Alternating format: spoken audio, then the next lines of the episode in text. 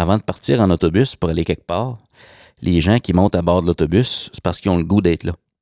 Ils ont le goût de, se rendre où on dit qu'on va aller. Puis je pense que dans l'après-pandémie, dans le on fait quoi maintenant, c'est important de prendre le temps de le faire en équipe, de regarder derrière ce qui nous a permis de se rendre où on est rendu, puis de dire OK, on, on va où, on voit quoi, puis OK, on est ensemble, on y va-tu? Parce que ce désir-là va devenir notre carburant. Le leadership, c'est l'impact positif que nous avons sur notre devenir et sur le devenir des personnes autour de soi. Pour être un agent de changement, il faut être un agent en changement. Le système d'éducation, c'est du monde. Et tout le monde est un leader. Bienvenue à Tout le monde est un leader, un podcast pour ceux et celles qui transforment l'éducation à leur façon.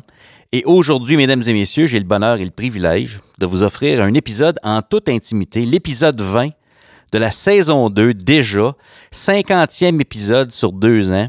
Euh, quand j'ai commencé l'aventure du podcast, je pensais pas me rendre à 50. En tout cas, c'est pas un chiffre que, qui m'apparaissait atteignable, mais que vous voulez. On est rendu là. 20e épisode de la saison 2. Ce sera le dernier épisode de la saison 2. Super de belle saison. Plein de leaders inspirants qu'on a rencontrés jusqu'à maintenant. Si vous n'avez pas eu la chance d'aller voir les différents épisodes, que ce soit saison 1 ou 2, euh, des gens remarquables que j'ai eu la chance de passer en entrevue. Comme on dit, un podcast, c'est un peu ça. On apprend à les connaître. Donc, euh, ça me fait vraiment plaisir d'être là avec vous euh, pour clôturer la saison 2. Puis là, ben, j'enregistre le podcast. On est présentement le, le 8 mars, au moment où j'enregistre l'épisode. L'épisode sortira samedi, donc je pense que c'est le 12 samedi, donc le 12 mars. Tout juste avant notre fête de deux ans.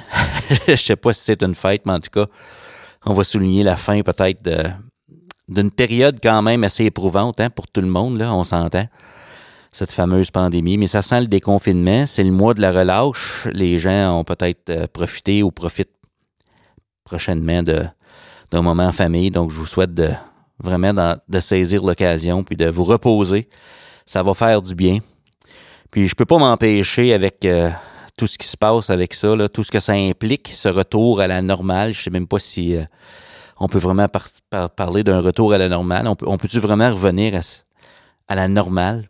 avec tout ça? Je ne sais pas ce que ça peut vouloir dire. Mais après deux ans de bouleversement, la question qui m'habite présentement, c'est dans le fond, on fait quoi maintenant?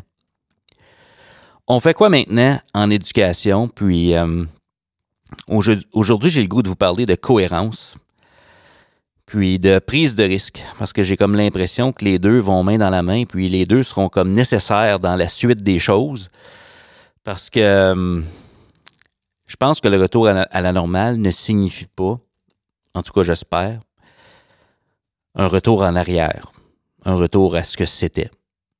Parce que je ne sais pas si vous vous souvenez, deux ans passés, on était déjà euh, en train de réfléchir à comment réinventer un peu l'éducation, comment répondre aux besoins actuels des élèves qui nous sont actuellement confiés. Puis après deux ans de pandémie, avec tous les efforts qui ont été déployés, ben, la pandémie a eu des impacts sur les êtres humains. Des impacts qui vont continuer d'être apparents, avec lesquels on va devoir composer, les impacts sur nous, les adultes. Hein, peut-être que vous sentez que votre tour de taille a pris de l'expansion, peut-être. hein, des fois qu'on on, met nos, pantalons, euh, on se dit, oh, OK, celui-là, il me semble qu'il me faisait mieux que ça. Au-delà des impacts physiques, euh, il y a des impacts psychologiques, il y a des impacts au niveau des apprentissages, c'est clair. La pandémie a eu des impacts. Puis on a travaillé très fort. Puis là, on va faire des constats. Euh, il y a des gens qui vont faire des états des lieux. Puis on va se dire, OK, on fait quoi avec ça? Ça revient à la question, on fait quoi maintenant? Puis dans ma tête, ça va être super important pour les humains qui sont impliqués. Je parle des acteurs dans le système, je parle des apprenants, je parle de tout le monde. Quel sens on va donner à ça? Comment on va interpréter tous les efforts qui ont été déployés? Quels mots on va mettre là-dessus? Pour moi, ça demande une grande vigilance d'un point de vue de leadership. Ce qu'on va dire, ce qu'on va décider de faire, mais surtout, ce qu'on va décider de viser. Puis, habituellement, quand on parle de cohérence en éducation, un des premiers mots qui nous vient à l'esprit, c'est la vision C'est important, la vision. La vision, c'est euh, ça nous tire vers le haut. La, vision, c'est comme notre phare lointain qui euh, nous rallie, qui nous unit, qui nous donne peut-être le goût d'y aller, en tout cas de viser ça. Puis la question que je me pose, c'est ben, qu'est-ce qu'on veut pour nous, qu'est-ce qu'on veut pour nos enfants? Hein, qu'est-ce qu'on pourrait viser? Parce que présentement, il y a beaucoup de beaucoup de publications entourant ce qui fonctionne et ce qui fonctionne moins bien en éducation, mais c'est très rare que je vois des publications qui remettent en question les grandes visées de l'éducation. Puis, peu importe ce qui est décidé dans votre milieu, euh, peu importe la vision, peu importe les visées, ben c'est important d'être cohérent avec ce qu'on vise. Euh, puis je m'explique.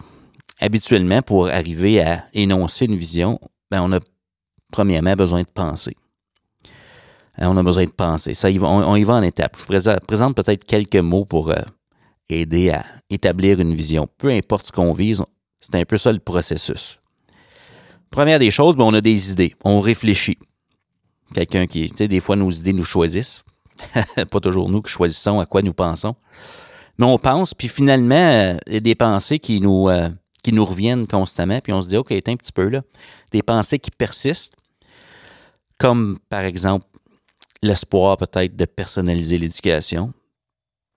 Puis euh, ensuite de ça, ben, on, en parle, on le dit. On pense, on parle, on pense du verbe, on part du verbe penser et on serait au verbe dire. Puis dire, ben, on peut le dire oralement, on peut le mettre par écrit, mais on part des idées, puis ça finit par être écrit quelque part ou communiqué d'une certaine façon. Puis suite à ça, ben, c'est important si on veut passer du rêve à la réalité, ben, en tant que leader, on veut passer à l'action. Il y a le verbe agir qui devient important. Donc, on a eu des idées, des idées qu'on a partagées. Puis ensuite de ça, on se dit, OK, c'est tout ça. Et puis là, ben, pour être cohérent, ben, on, agit en fonction de ça. D'où vient la cohérence? Michael Fullen dit que la cohérence euh, se construit entre les rencontres. Ben, c'est un petit peu ça, je pense, qu'il veut dire. Si on se dit qu'on vise telle chose pour nos enfants, ben, est-ce que nos actions sont alignées avec nos paroles? Est-ce que notre culture vient souligner nos mots? Parce que la vision, c'est ce qu'on dit. la culture, c'est ce qu'on fait. Puis la cohérence, c'est est-ce que nos actions sont en cohérence avec ce qu'on dit qu'on vise? Donc, penser, dire, puis agir. Puis en cours de route, c'est certain, on est dans un contexte d'amélioration continue, on progresse vers ça, on, avance, on s'améliore. Ça demande d'apporter peut-être des ajustements. Donc, il y a le quatrième verbe qui est le verbe ajuster. Ajuster soi-même, ajuster nos stratégies, ajuster nos indicateurs de progrès, parce qu'on évolue, euh, ajuster le plan de match. Donc, après deux ans, on fait quoi maintenant? Je me dis, c'est peut-être une belle opportunité de réaffirmer ou de revoir notre vision. Puis ça, c'est pas l'histoire d'une personne, ça se fait en équipe. Penser, dire, agir, ajuster. J'imagine dans ma tête un gros GPS, là, hein? Point B, c'est ce qu'on vise. Point A, c'est où est-ce qu'on est maintenant. Puis ça sous-entend peut-être qu'on a besoin de faire un, genre d'état des lieux de nos stratégies actuelles si on se dit qu'on vise la personnalisation de l'éducation, est-ce que les stratégies actuelles, ce qu'on fait présentement, est aligné avec ça? En d'autres mots, si on continue à faire ce qu'on fait présentement dans un retour à la normale, est-ce que ça va nous amener à atteindre les objectifs ambitieux qu'on dit qu'on vise? Les grandes visées de l'éducation. Wow! Il y a la transmission du contenu qui fait partie de la game. Mais il y a plus que ça, on le voit, hein. on le sent, on le perçoit. Pas pour rien que les gens se dotent d'un profil de sortie de l'élève, d'un profil de compétences pour le personnel enseignant, pour les directions d'école. Il y a toutes sortes d'outils sont mis en place pour nous aider à avancer. Mais je pense qu'on le sait qu'en 2022, la réussite, c'est beaucoup plus que d'avoir des bonnes notes à l'école. Puis ça demande toutes sortes d'ajustements ça demande surtout de la cohérence avec soi-même et avec les autres. Puis pour moi, pour dans un souci de cohérence, une fois qu'on établit notre vision, qu'on est d'accord avec ça, il faut pas oublier de travailler certaines choses, comme les émotions, comme le désir d'être là. Euh, ça, ça veut dire peut-être pas faire l'économie du débat, comme dirait notre collègue euh, Mélissa Laflamme. Hein? Euh, ça veut dire que la, vision est co-construite. Puis, euh, faut pas oublier de, avant de partir en autobus pour aller quelque part, les gens qui montent à bord de l'autobus, c'est parce qu'ils ont le goût d'être là. Ils ont le goût de, de se rendre où on dit qu'on va aller. Puis, je pense que dans l'après-pandémie, dans le on fait quoi maintenant, c'est important de prendre le temps de le faire en équipe, de regarder derrière ce qui nous a permis de se rendre où on est rendu, puis de dire, OK, on, on va où? On voit quoi? Puis, OK, on est ensemble, on y va-tu? Parce que ce désir-là va devenir notre carburant, va donner un sens à tout ce qui vient. Puis la prochaine étape après ça, peut-être qu'une fois qu'on a le désir d'y aller, peut-être qu'il faut choisir ensemble ben, les habitudes quotidiennes, les stratégies quotidiennes qui vont nous permettre d'avancer. Le moteur de l'amélioration continue, le moteur qui va nous faire avancer vers ce qu'on vise, ce sont nos habitudes. Hein, une culture d'école, c'est des individus qui se présentent dans un lieu tous les jours et qui ont des habitudes. La question, c'est est-ce qu'on a choisi des habitudes? Et est-ce que nos habitudes sont alignées avec ce qu'on dit qu'on vise? Wow! Quelle belle réflexion à avoir en équipe. Hein?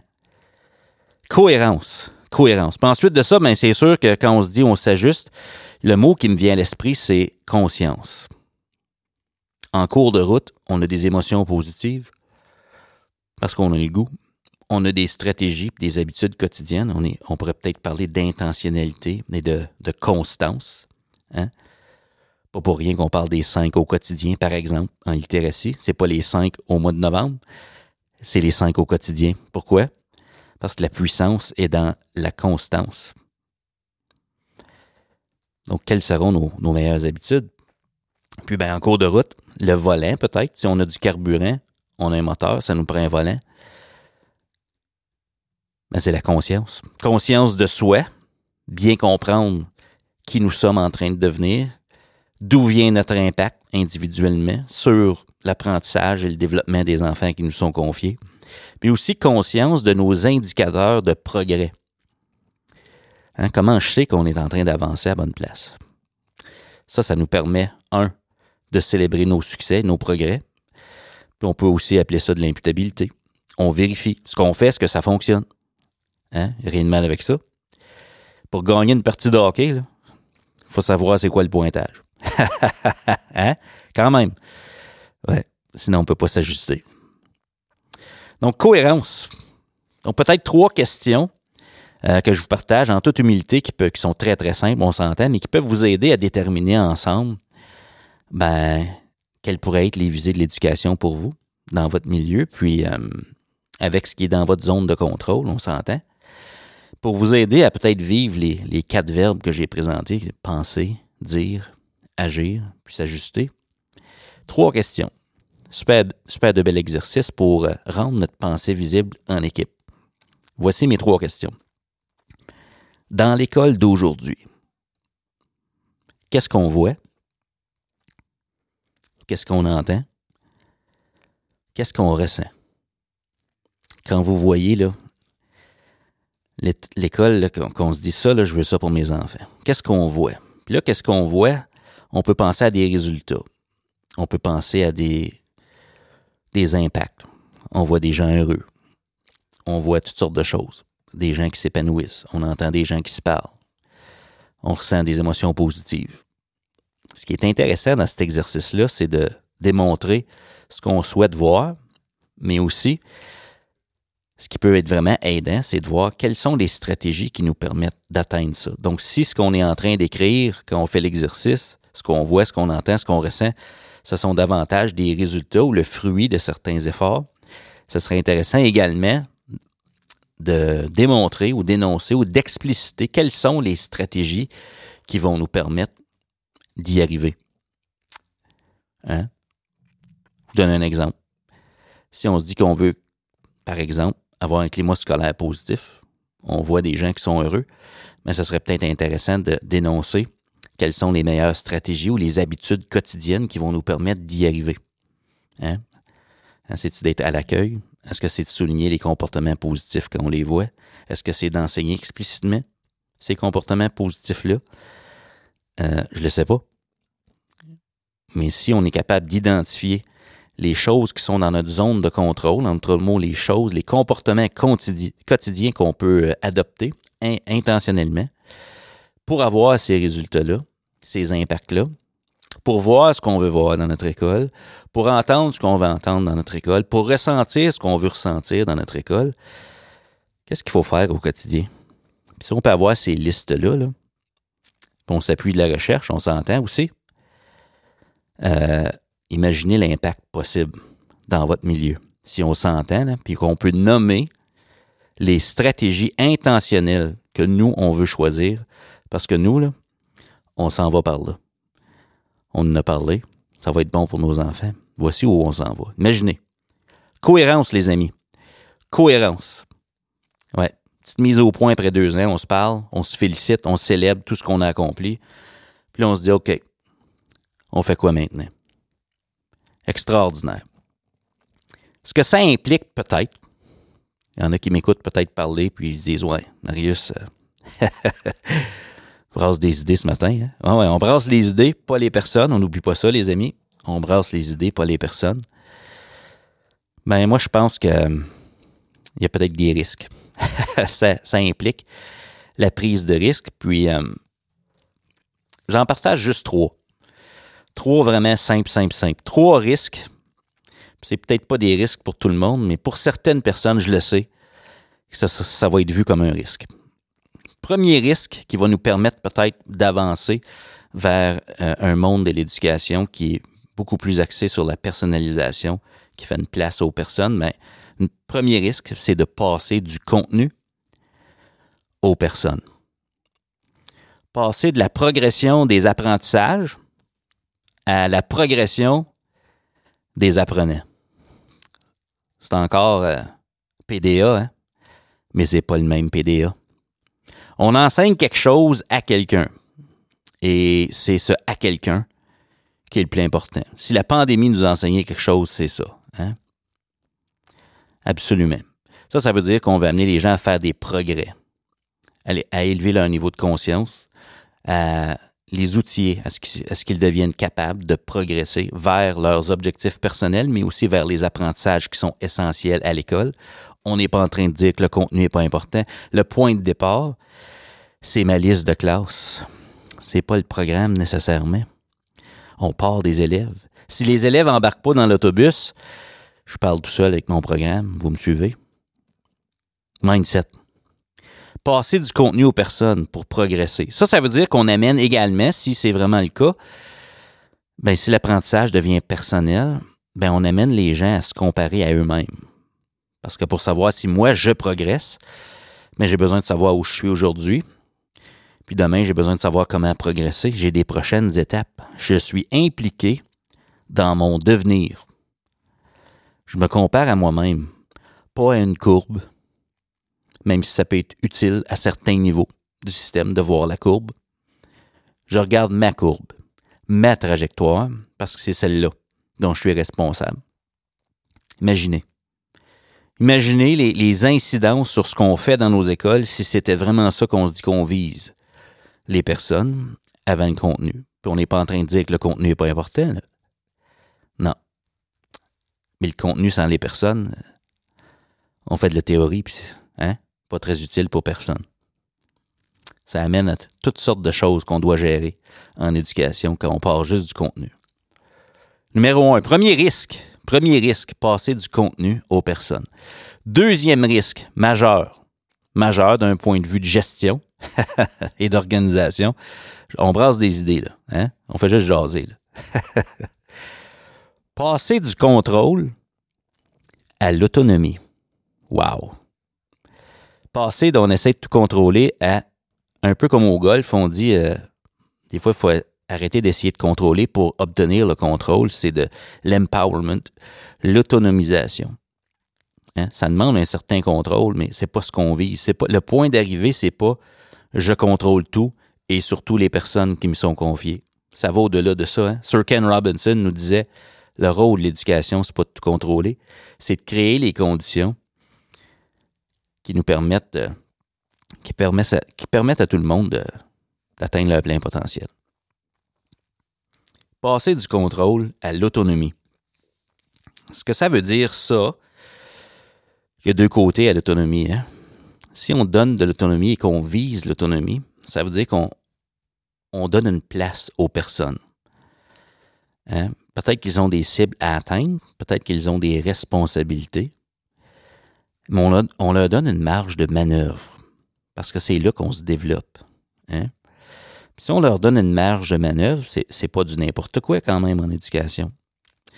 Euh, il y a quand même de l'imputabilité. Si je veux de l'autonomie, ben il faut que je veuille aussi l'imputabilité. Si, si je peux faire à ma façon, en m'appuyant sur la recherche pour améliorer ma pratique, si je peux m'essayer, parce que ce matin, j'ai comme une idée, puis je me dis, waouh, je pense que ça, ça pourrait être bon pour mes élèves. Si j'ai de l'autonomie, ben l'imputabilité vient avec. N'est-ce pas? Il faut que je sois capable de rendre des comptes de ça à un moment donné et de dire, regarde, moi, moi, là, présentement, je suis rendu là dans ma pratique et voici ce qui semble fonctionner.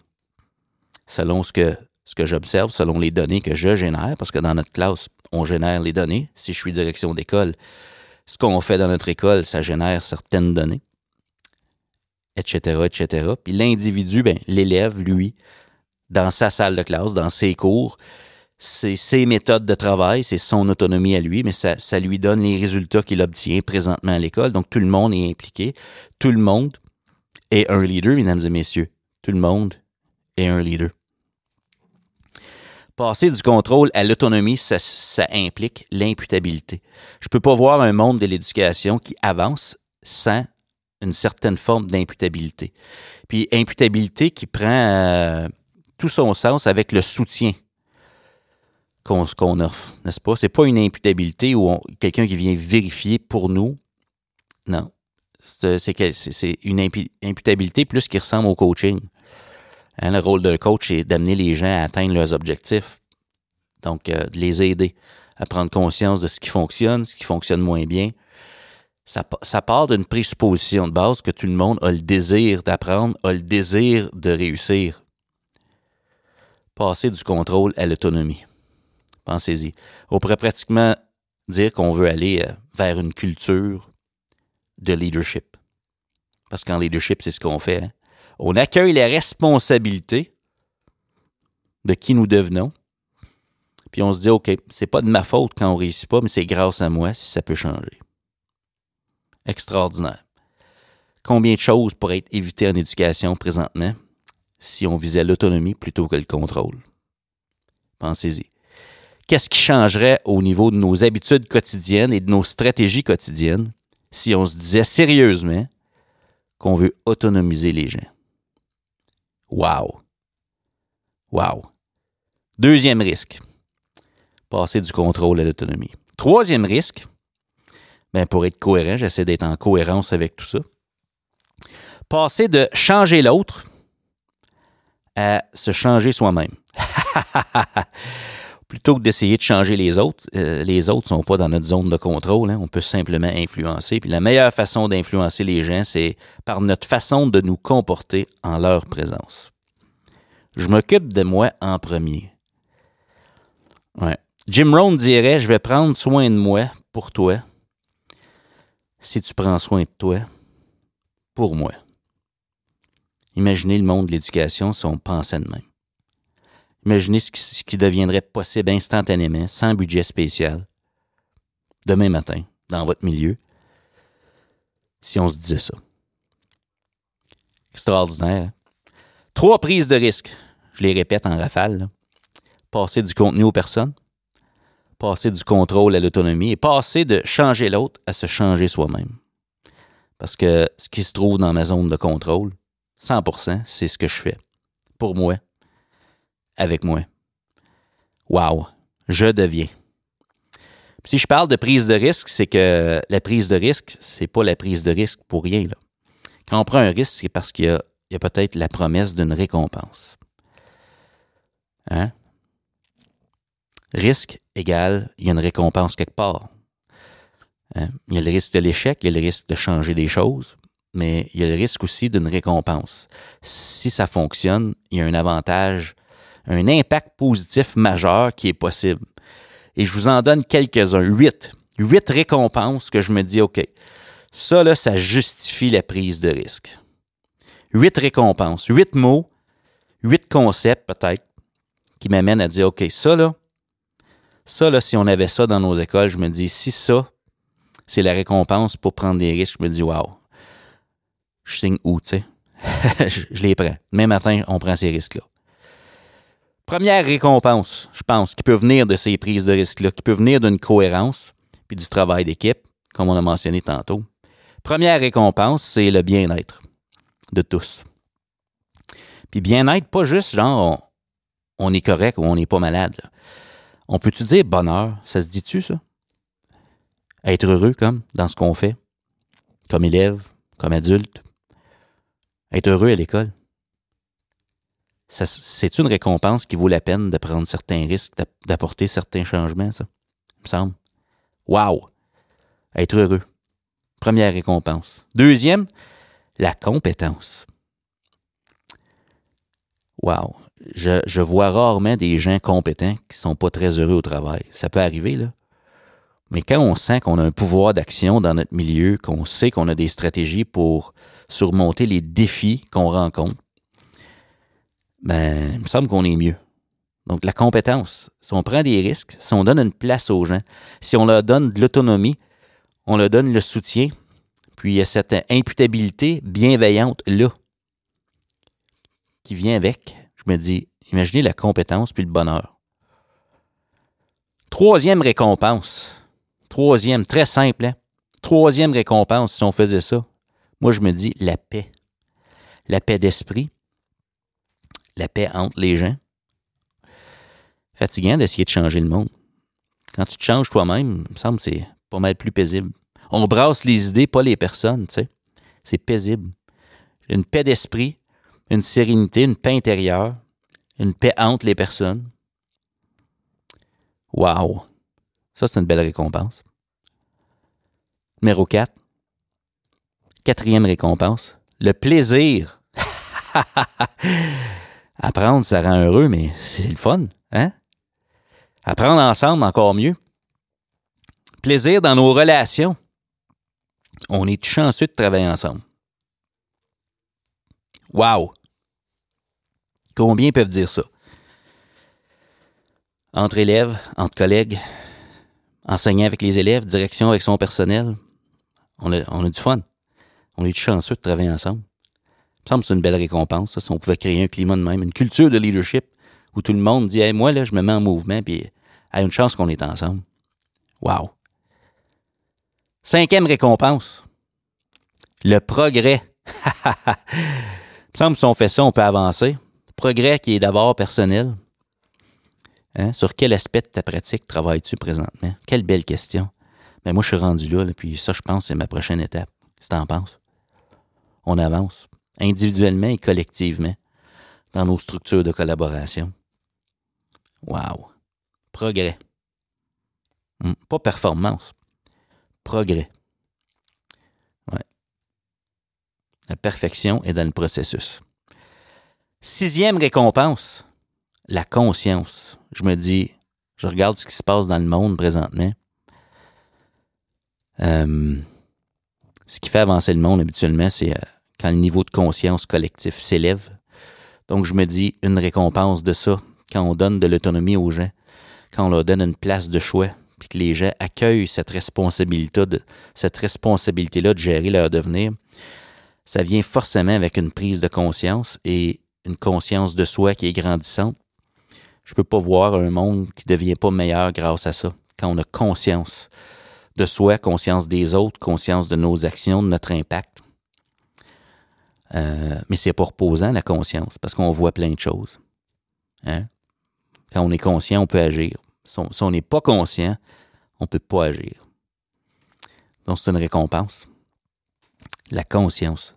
Septième récompense, si on faisait tout ça, là, hein, on atteint notre plein potentiel. Parce, hein, si on est conscient, puis on progresse, puis on a du plaisir, on augmente notre compétence, ben, on atteint peut-être notre potentiel. Puis ça, dans ma tête, c'est devenir pleinement qui je suis censé être. Hein, on a tous des forces uniques. Hein, souvent, les gens ont, un plan de croissance, puis ils travaillent sur leurs faiblesses. Il n'y a pas de mal à travailler là-dessus. Il y a des, faiblesses qu'on veut quand même améliorer, mais ce qui fait que ça marche, c'est mes, forces. Se placer sur son X, ça existe. Atteindre son plein potentiel, ben, c'est se placer dans des conditions qui nous permettent peut-être la huitième récompense, qui est contribuer, la contribution. Le but de tout ça, c'est qu'on veut contribuer. L'épanouissement de soi, hein, le sentiment de compétence, le sentiment d'efficacité personnelle, c'est de sentir qu'on contribue. Le monde est meilleur parce qu'on est là. Il me semble que c'est ça qu'on vise. C'est le but du développement professionnel. On veut contribuer à l'apprentissage des gens qui nous sont confiés sur nos listes de classe. Donc, la prise de risque vient avec des récompenses. Je vous les redonne en rafale, OK? Les récompenses peut-être qui nous attendent si on ose vraiment se poser la question, on fait quoi maintenant? Un, le bien-être ou le bonheur. Ça se peut-tu? La compétence, la paix, le plaisir dans ce qu'on apprend, puis dans les gens qu'on côtoie, nos relations, le progrès, la conscience, le potentiel et la contribution. On pourrait peut-être dire tout ça ensemble, c'est comme la réalisation de soi, ça prend ça pour se réaliser. Et n'est-ce pas là le, but de, ce qu'on fait en éducation? Je sais pas. Il semble que oui.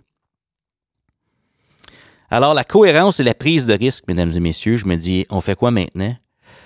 Je peux pas voir un monde de l'éducation qui s'améliore si on n'est pas prêt à prendre des risques. Puis moi, dans mon vécu, ce que je remarque, c'est que la prise, la prise de risque, c'est payant. Puis parfois, ben, c'est la peur. La peur de toutes sortes de choses, la peur d'être jugé, la peur d'échouer, la peur de ne pas être suffisant, qui nous empêche de s'essayer. Mais je me dis, regardez ce qu'on a fait dans les deux dernières années. Là. Je me dis, y a-t-il quelque chose qu'on n'est pas capable de faire? hein? Si on a fait ça, là, euh, comme on disait quand j'étais jeune dans la rue, quand on jouait au hockey, emmène-la ta garnotte. ouais. Alors, c'était l'épisode d'aujourd'hui. Euh, pour conclure la, deuxième saison de Tout le monde est un leader, le podcast. 20e épisode, j'en reviens pas. Ce qui s'en vient, parce que l'année scolaire n'est pas finie, ce qui s'en vient, ben, je fais pas des grandes annonces, mais euh, pour une première fois, euh, j'ai réservé du temps à l'horaire, un, pour me reposer en avril, mai et juin. Très peu d'activités là. Euh, du temps pour écrire. Finalement, je finis d'écrire mon livre. J'ai tellement hâte de publier ça et de vous le partager. Donc ça, ça va venir l'année scolaire prochaine. Et puis, euh, ben, saison 3 du podcast qui est à déterminer. je donne toute mon attention à la rédaction du livre et aux, activités de la rentrée. Mais euh, j'ai tellement hâte à ça. Saison 3, si c'est pas à l'automne, ce sera à l'hiver, mais ça va être pendant l'année scolaire 2022-2023, c'est certain. Moi, je vous souhaite euh, une bonne semaine de relâche, si c'est pas déjà arrivé. Euh, je vous souhaite un bon dernier droit, avril, mai et juin. On va prendre conscience de toutes sortes de choses. Je vous souhaite de célébrer tout le travail qui a été accompli depuis deux ans avant de vous retrousser les manches et de dire OK, on fait quoi maintenant? Mais euh, merci de prendre le temps d'écouter le podcast. Merci pour tout ce que vous faites en éducation. Puis euh, j'ai hâte de, vous partager le livre puis la prochaine euh, saison du podcast. Tout le monde est un leader. Merci tout le monde, puis on se voit l'an prochain.